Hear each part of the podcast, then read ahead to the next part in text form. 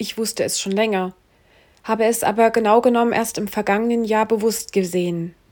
Große Sandhaufen türmten sich entlang des Strandes nebeneinander auf. Ein großer Bagger fuhr hin und her und verschob die Sandhaufen und ebnete so den verteilten Sand ein. Wenn du in meinem Zuhause an den Strand gehst, vermutest du nicht unbedingt, dass der Sand hier an der Nordsee nicht natürlich ist. Durch die starken Herbst- und Winterstürme wird der Sand immer wieder weggetragen, dahin, wo man ihn nicht so gerne hat, zum Beispiel auf die Promenaden. Ich habe mal gehört, dass es immer wieder Streitigkeiten gibt, wer für die Entsorgung dieser Sandverwehungen und für die Neubeschaffung des Sandes finanziell aufkommt.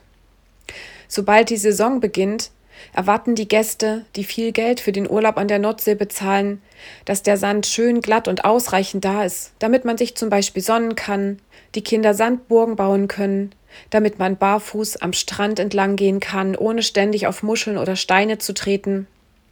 Ich war sehr ernüchtert, als ich begriff, dass es bei uns an der Nordsee nicht immer natürlichen Sand gibt, sondern dass er mit großen LKWs herangefahren wird.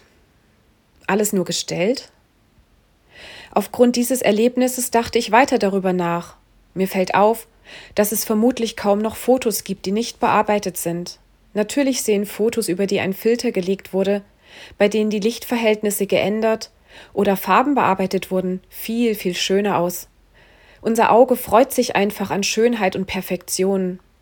Ich glaube, dass es aus diesem Grund auch unser Bestreben ist, etwas besonders schön zu machen und zu verschönern. Wir als Frauen zum Beispiel sind auch dazu geneigt, die Stellen an unserem Körper, die wir nicht mögen, zu kaschieren, zu verdecken. Da wird Make-up aufgetragen, werden Haare gefärbt, Wimpern gezupft, Lippen aufgespritzt, Haut gestrafft, Körperteile werden vergrößert oder verkleinert, die scheinbar nicht in das jeweilige Modell passen. Aber wer sagt denn, was jeweils angesagt ist? Wer gibt den Maßstab vor? Mir fällt dazu ein Spruch ein. Schönheit liegt im Auge des Betrachters. Das, was meiner Freundin gefällt, muss mir noch lange nicht gefallen. Oder was mein Partner oder meine Partnerin bewundert, löst bei mir nicht unbedingt Begeisterungsstürme aus.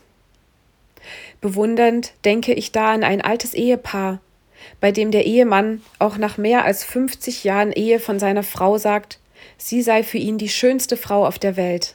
Es klang wirklich überzeugt. Was für ein Liebesbeweis für die Ehefrau. Heimlich sehnt sich bestimmt jede Frau danach, dass ihr Partner dies auch über sie nach so langer Zeit noch sagen wird. Zumindest wünsche ich mir das. Ich versuche Frauen in meinem Alltag bewusst wahrzunehmen und ihnen hin und wieder ein Kompliment zu machen, wenn ich zum Beispiel ein Kleidungsstück an ihnen schön und passend finde, das zum Beispiel die Augenfarbe unterstreicht Leider sind wir Frauen eher dazu geneigt, einander Schönes nicht zu gönnen. Mir fällt dazu auch der alljährliche Casting-Wettbewerb Germany's Next Topmodel, kurz GNTM, ein.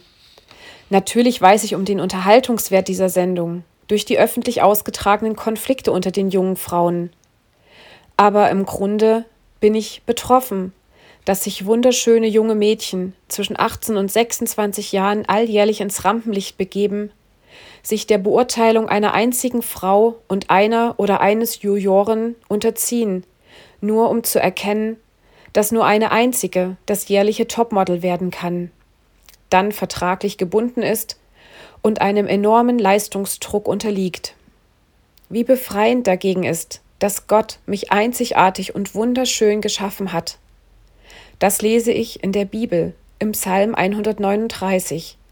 Dort steht, Du Gott hast mich geschaffen, meinen Körper und meine Seele, im Leib meiner Mutter hast du mich gebildet. Herr, ich danke dir dafür, dass du mich so wunderbar und einzigartig gemacht hast. Großartig ist alles, was du geschaffen hast, das erkenne ich. Weiter lese ich in einem alten Prophetenbuch, Zephania heißt es im dritten Kapitel. Dort steht, der Herr, euer Gott ist in eurer Mitte, er ist stark und hilft euch. Von ganzem Herzen freut er sich über euch. Weil er euch liebt, redet er nicht länger über eure Schuld. Ja, er jubelt, wenn er an euch denkt. Ich ermutige dich, dir im Anschluss an meine Alltagsperle mindestens drei Dinge aufzuschreiben, die du so richtig gut an dir findest, diesen Zettel an deinen Spiegel oder Kühlschrank zu hängen, damit dein Blick im Alltag darauf fällt.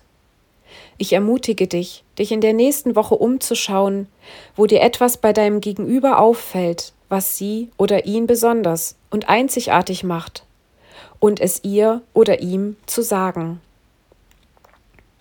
Wenn du Rückfragen oder Anmerkungen zu meiner Alltagsperle hast, kannst du dich gern per E-Mail an kontakt@ichtes-radio.de wenden.